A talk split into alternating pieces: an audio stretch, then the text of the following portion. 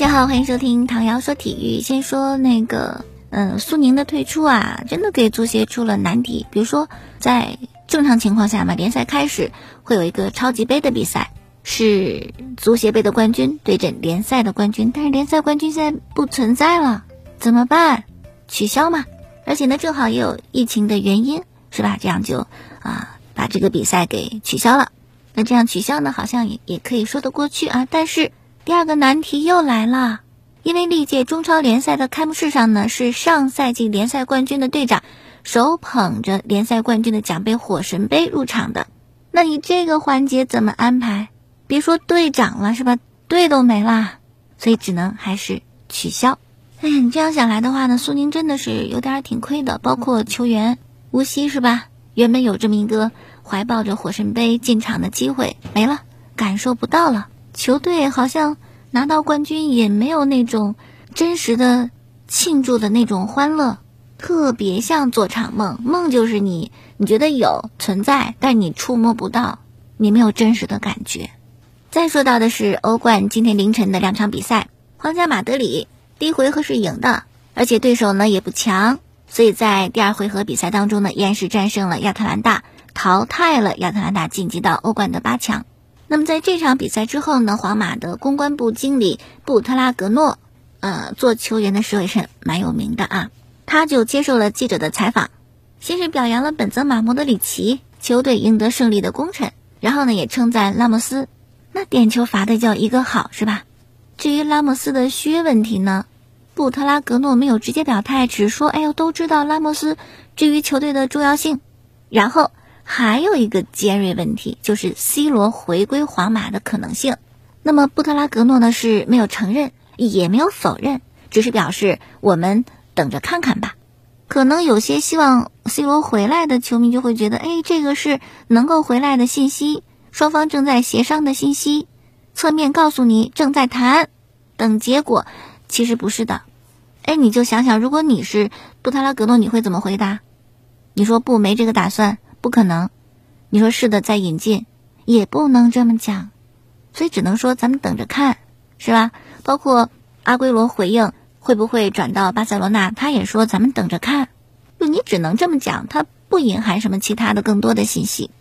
那还一场欧冠呢，是曼城二比零胜的门兴，德布劳内和京多安的进球，总比分是四比零，啊，双杀门兴晋级。曼城的晋级不意外，能够在英超是吧？落后十几分的情况下，再到领先十几分，你可以想见曼城的能量。那球踢得非常好看。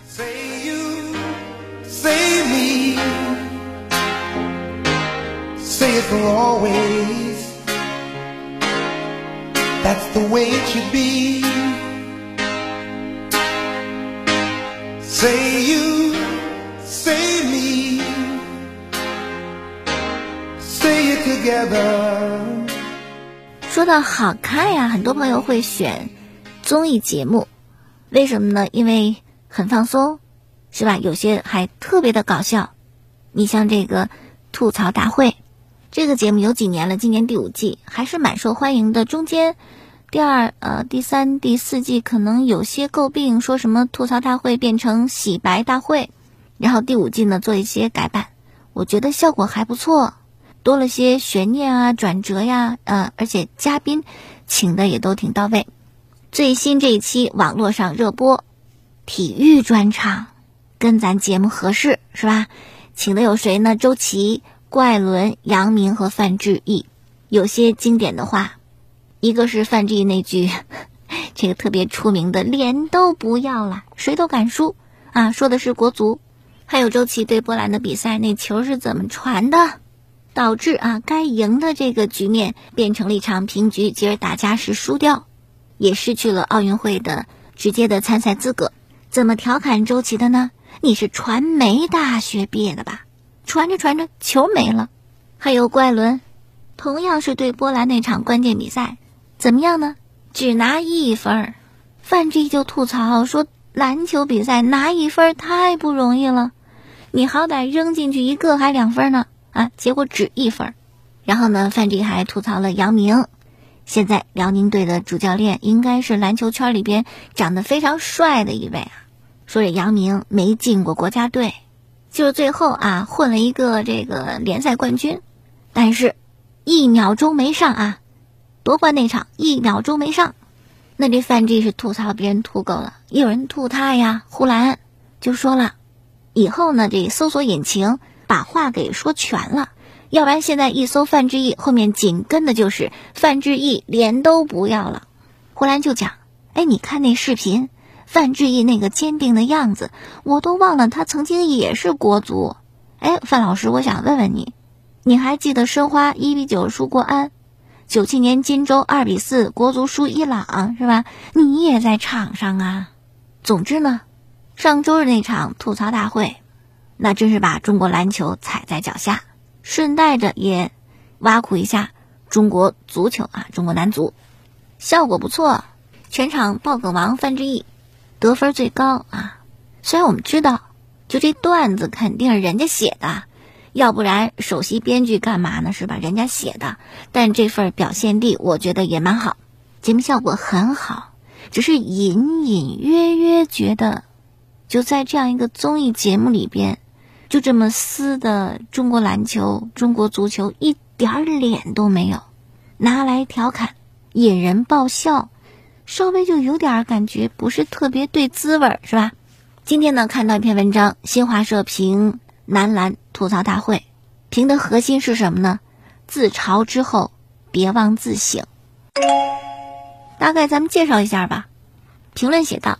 知名篮球教练杨明、国手周琦、郭艾伦和足球名宿范志毅做客吐槽大会。这个视频呢，在网上引发关注。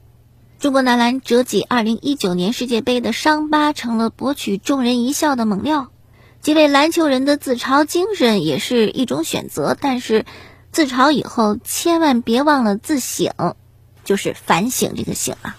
周琦在世界杯中波之战关键时刻的界外球失误。郭艾伦关键场次只得一分的表现，成为节目撑场的重要槽点。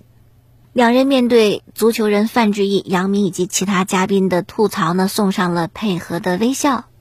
这样的场面确实啊引人发笑，但看完之后很可能会刺痛篮球爱好者的心。竞技体育有输有赢，失败是重要的组成部分。直面失败是每个优秀运动员通往胜利的必由之路。敢于面对，甚至欢迎别人来嘲弄自己的失败，需要很大的勇气和心理承受能力。如果周琦、怪伦把这次节目当作是对自己的一次磨砺，希望通过这样的方式激励自己，知耻而后勇，那让人心服口服。然而，如果只是配合出演，冲着流量。甚至商业利益，那就另当别论了。周琦、怪伦、杨明也许不觉得自己在节目当中代表了中国男篮或者中国篮球，也许在他们看来，上吐槽大会只是个人的选择。但是节目的制作方呢，显然是把中国篮球和中国足球的互踩，当成了提高收视的一个绝妙配方。三位篮球人实际呢就。不自觉地成了中国篮球尴尬的代表。体育英雄不一定是常胜将军，但不可缺少的是对项目的尊重和热爱。集体项目的体育明星，既是有着个人意志和商业诉求的个体，也是代表团队形象的重要一员，还是从事这个项目的年轻人心中的榜样和偶像。所以，应该爱惜羽毛，谨言慎行。我们鼓励运动员更多的接触社会，多参与社会活动，但前提是要有正确的价值观、礼貌礼仪和道德操守。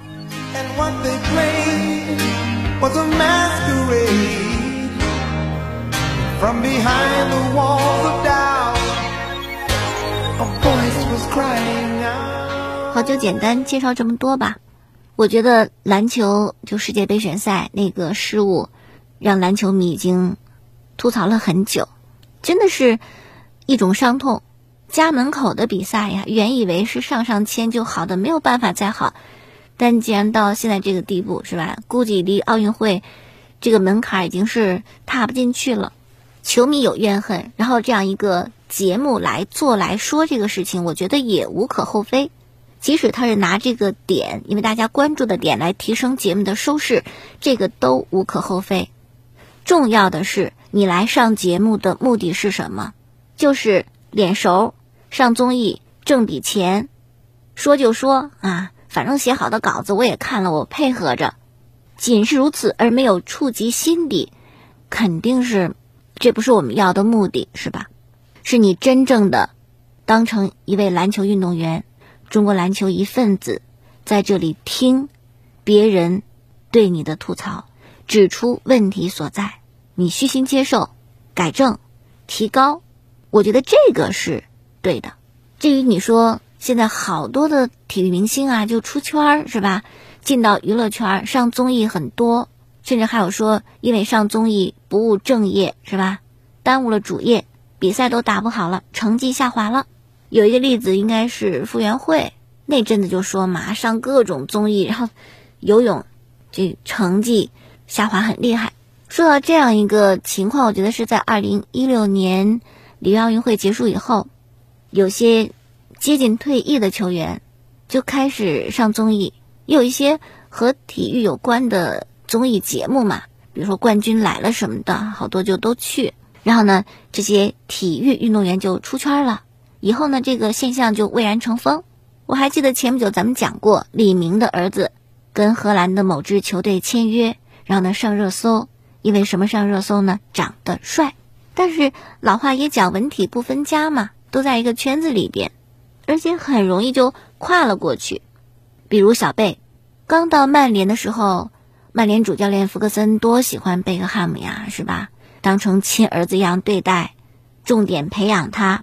可是当认识辣妹以后，结婚以后，小贝就变了，就是出圈了。按福格森的理解，就是你不务正业了。我记得当时二零零三年，福格森呢对着英国媒体说了一番话，这番话其实就点到了职业体育和资本如何共处。福格森是这么说的：说以前的贝克汉姆在训练结束以后，总是一个人独自加练再加练，可以说在婚前，贝克汉姆几乎将个人的身心完全倾注在足球上。但是在贝克汉姆娶了酷爱时尚的维多利亚之后，贝克汉姆整个人变了。他开始将自己的注意力集中在时装、发型等等跟足球完全不沾边的事情上。贝克汉姆完全换成另外一个人，这是当年福格森的话。那孰是孰非呢？小贝选择时尚，就等于他离开曼联选择加盟皇马一样，谁对谁错呢？没有对错吧，是吧？看你。嗯，要追求的是什么？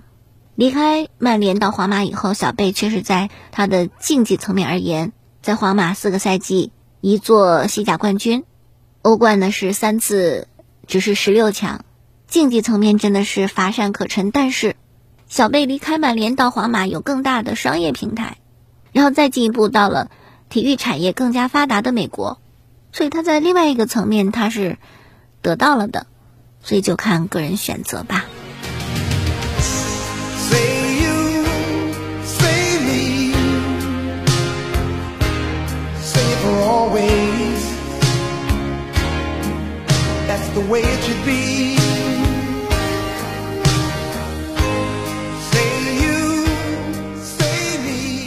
嗯，再讲个例子，就皮克。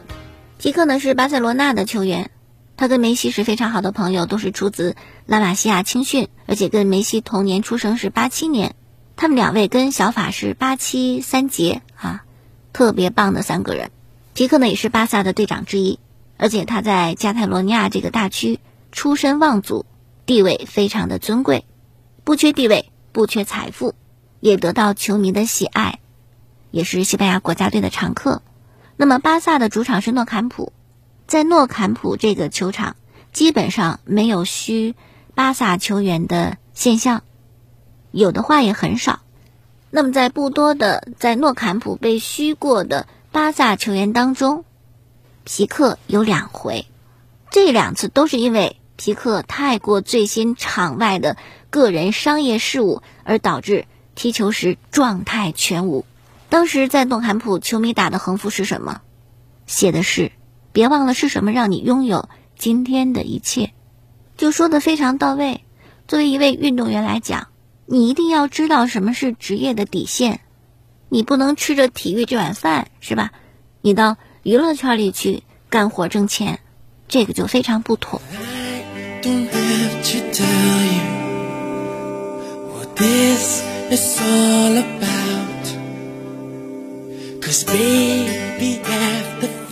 好了，继续来说啊，这个两位篮球运动员。周琦和怪伦上吐槽大会，引起了不少的议论。刚才咱们讲到，也举一些例子，是吧？贝克汉姆啊、皮克什么的。作为运动员来讲，确实有底线，你要安于本职工作。但我觉得这个更多的是对于个人的约束，对于他们在赛场上的约束。但是回到这件事情上，就是外伦和周琦该不该上吐槽大会？该不该让人吐槽他们的失误？是不是就没有底线？是不是吐槽他们两个就是折损了中国篮球的面子，就是在侮辱中国篮球？我觉得还要再说吧。嗯，这个节目播出以后真的是反响很大，特别是一些篮球圈里的朋友，像王仕鹏，前男篮球员、国手，他最受大家关注、印象最深的应该就是中国队对阵斯洛文尼亚最后五点八秒他那个三分命中，是吧？就一记绝杀挽救了中国男篮，跟周琦截然相反。周琦是一个传球毁了中国男篮。那么看到范志毅对于中国篮球的吐槽，对于对啊波兰那场比赛失败的一个吐槽，王仕鹏坐不住了，他就回应说：“现在又提起那场比赛，那其实是在我们伤口上撒盐。我特别纳闷儿，什么时候足球运动员可以去评价我们篮球的好坏了？看的人都觉得好笑。当时怪伦和周琦是比较尴尬的，而我看完。”我是比较伤心、难过和气愤的。随后呢，王仕鹏还讲，我也去过吐槽大会，吐槽的时候呢，都是大家互相沟通的。底线是什么？篮球就是我的底线。那场比赛，那场球，就中国和波兰那场球，我们都背负了太多，我们篮球人背负太多，结果当做笑料啊，让别人去聊，特别难以理解。那对于王仕鹏的这番啊言论，有网友就回击了，说你上吐槽大会那期我也看了。你吐槽的是孙杨，按照你的道理是吧？什么时候中国篮球可以吐槽中国游泳嘞？你成绩水平啥的比不了吧？那你也没有资格吐槽呀。而且那期啊，王仕鹏上的那期吐槽大会，他还吐槽邓亚萍呢。那咱不说两项运动是吧？就单个人来讲，王仕鹏，你凭什么吐槽邓亚萍？按照你的道理，所以我就觉得为什么不能说？可以说的，看人家说的目的。看人家说的动机以及他是怎么说出来的。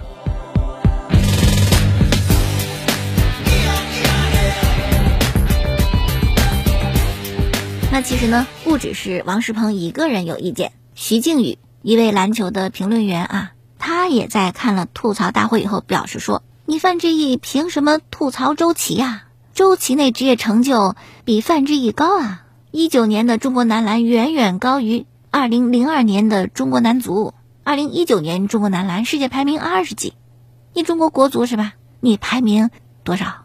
而且范志毅，你的巅峰期在欧洲效力，可你效力的不是欧洲顶级的俱乐部。但周琦那在 NBA 的火箭队效力，那是最顶级的篮球舞台。所以在各自所处的职业领域，周琦所触达的天花板高于范志毅。不严谨，真的不严谨，经不起推敲。范蒂是人家球队不是豪门，但好歹在那个非豪门球队踢得上球。周琦说回来，去到火箭是干啥的？第一，不是凭本事进的；第二，看饮水机。就你口中所说的，周琦触达的天花板，我认为是周琦特别不想让别人提到的一个阶段。一段经历是吧？你去火箭，你都干点啥？遥感而发，遥感而发。而且我不太明白，为什么就是吐槽了中国篮球的两位运动员，以及那场比赛他们的失误，这么多篮球人就非常的不高兴。其实我觉得这跟比赛结束以后，呃，记者、评论员写文章说这场比赛，啊，点评球员。点评男篮的一些发展什么的没有区别呀，是吧？这可能是那些文章看的人可能没那么多，然后这种火爆效应没有上 吐槽大会、上综艺啊这么这么火爆、这么炸，让这么多人知道，你是觉得这么多人知道你脸面藏不住吗？还有一点，我就觉得那个特别不能接受，就你的名气没我大，你的成就没我高，你就不能够批评我、指责我说我的问题。好像前面那段时间是吧？我们讲过一个事儿，一位球迷啊，看到自己那个所爱的球队的球员因为欠薪。啊，就没有没有薪水拿，然后就替他们买单。有些网友就说，人家就算欠薪挣的比你多几百万的挣，你才挣几个钱呢？你还替人家买单？当时咱们做节目就谈了嘛，我也说了我的观点。怎么我穷是吧？比他穷，我就不可以帮助他，我就不可以表达对他的一份关心？那这样的道理，就只有有钱的人才可以去善良，是吗？才可以去传播爱。才可以表达情感，没钱就不行。尤其一个没钱的人去帮助一个比你有钱的人生活好的人，而这个时候他可能确实需要帮助，就得被人吐槽。就好像王世鹏说的：“你中国足球是吧？就那成绩，你凭什么？有什么资格去说中国篮球的问题？为什么没有资格？为什么不可以呢？那照这种观点是吧？这个话语权度就看你的成就大小。你没什么成绩，没什么成就就甭说话。那这样的话把。把善良和把正义放在什么地方呢？所以最新消息，徐静宇就表达完他的观点，周琦的成就高于范志毅之后呢，应该也是反对他这个观点的人很多，提意见的很多，所以他也道歉了，向范志毅表示歉意，说呀，其实有的时候就是脱口而出。我后来冷静下来以后，觉得这句话问题很大，内心的负罪感非常强烈。如果有必要，我愿意负荆请罪。有时候脱口而出，那不就是等于不经大脑呗？凡事还是应该想一想再讲的啊。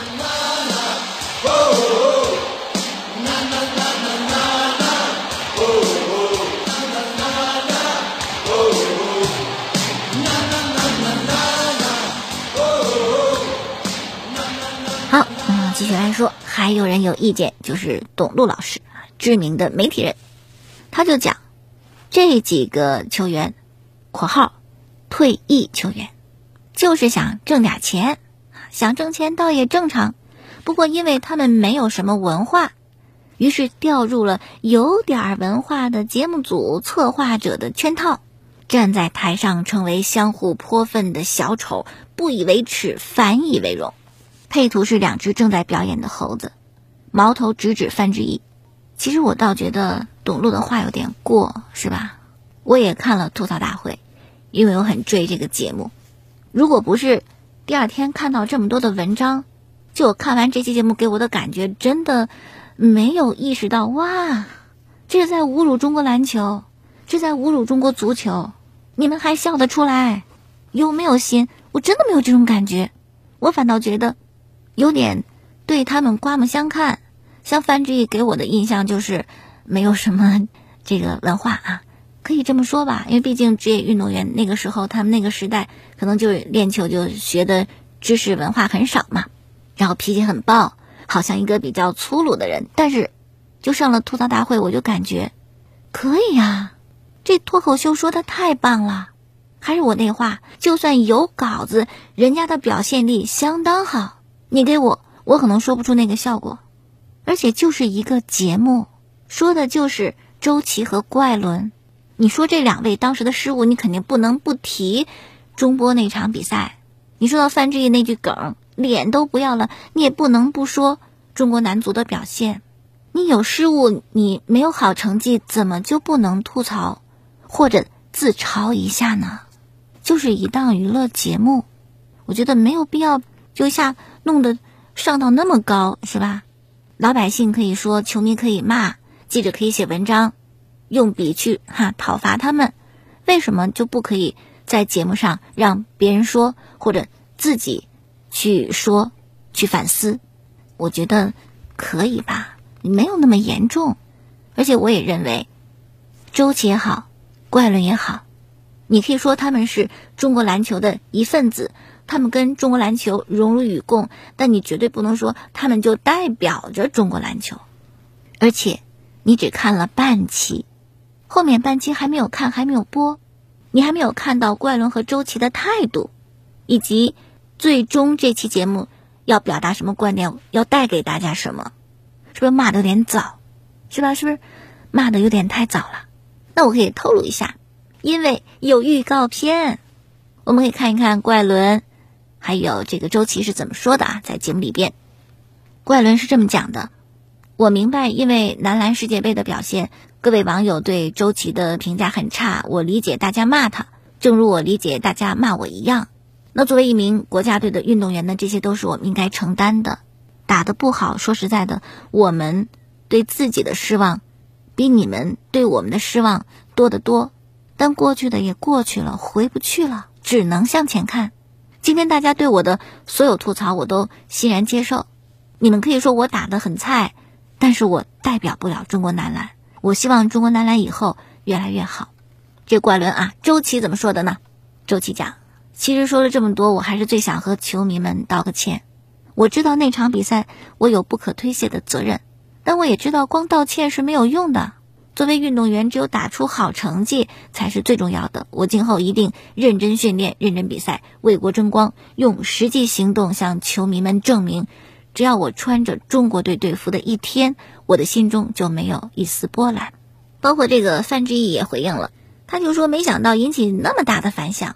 欢笑之余呢，是希望大家多多为中国足球和中国篮球加油。如果因为我的吐槽，中国篮球和中国足球的水平有那么点提高，那我的目的也达到了，而不是当做一种笑话。”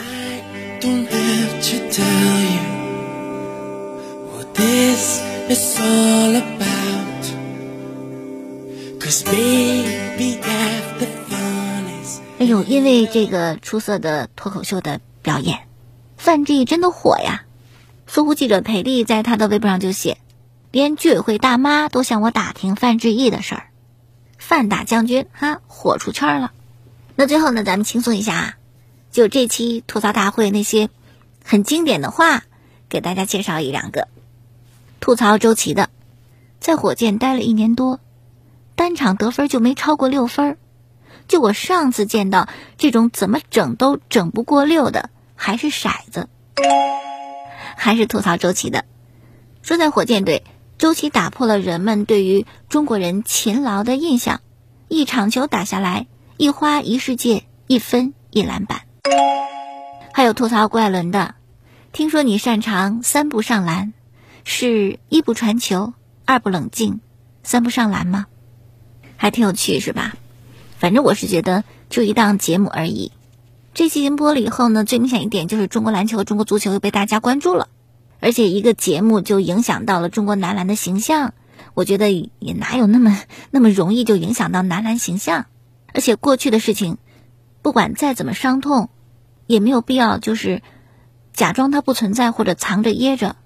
有些这种东西，像这种失误什么的，这种失败。反倒可以时不时的拎出来晒一晒、晾一晾、看一看，重新的触动触动你，反思也好，警戒也好，应该直面过去，不怕人说，也不让自己再犯错。你说别揭我的伤疤，逃避是吧？伤疤可能会成为你前进的动力。啊，那今天就说到这儿了，感谢大家收听。可以在蜻蜓荔枝和喜马拉雅上搜索“唐瑶说体育”，关注过去的所有节目。明天我们再见。Say it again, naturally.